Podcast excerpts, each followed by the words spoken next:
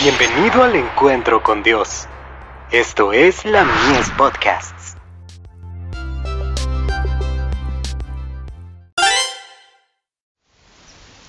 Cada día con Dios.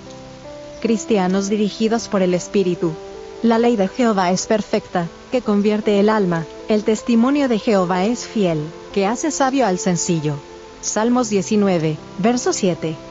En esta época de conflictos, muchos de aquellos sobre quienes resplandece nítidamente la luz de la vida del abnegado Salvador, no vivirán de acuerdo con los principios del cielo.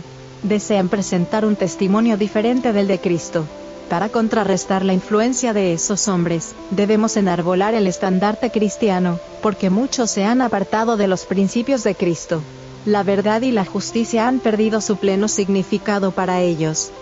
Cuando el Espíritu Santo obre en las mentes humanas, se manifestará en las iglesias una norma más elevada en el lenguaje, el ministerio y la espiritualidad que lo que por ahora se puede ver.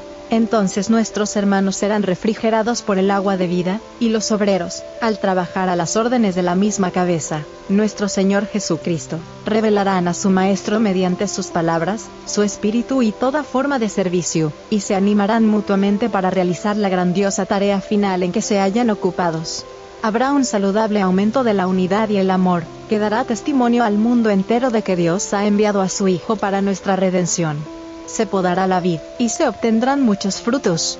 Los pámpanos que no produzcan el precioso fruto del Espíritu, es a saber, palabras y actos semejantes a los de Cristo, serán separados de la cepa madre. La verdad divina será exaltada y, al alumbrar como una lámpara encendida, la comprenderemos más y más plenamente aún. Los que sostengan la verdad en justicia se levantarán y se calzarán las sandalias del Evangelio. Sus pies, calzados con el apresto del Evangelio de paz, no avanzarán por sendas torcidas por las cuales el rengo se pueda desviar. Dios quiere que todo hombre sea libre y siga las indicaciones de la palabra. En cada uno de sus movimientos los seguidores de Cristo deben manifestar su consideración por los principios cristianos, amar a Dios sobre todas las cosas, y a su prójimo como a ellos mismos, arrojando luz y bendición sobre la senda de los que se hallan en tinieblas, consolando a los desanimados, endulzando las aguas amargas en lugar de dar hiel como bebida a sus compañeros de peregrinación. Nuestro cristianismo debe ser puro y debe crecer. En las cortes del cielo se nos debe declarar completos en Cristo.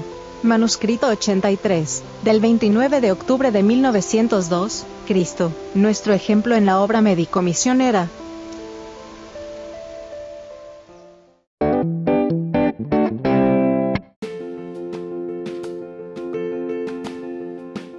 Visítanos en www.ministeriolamies.org para más contenido.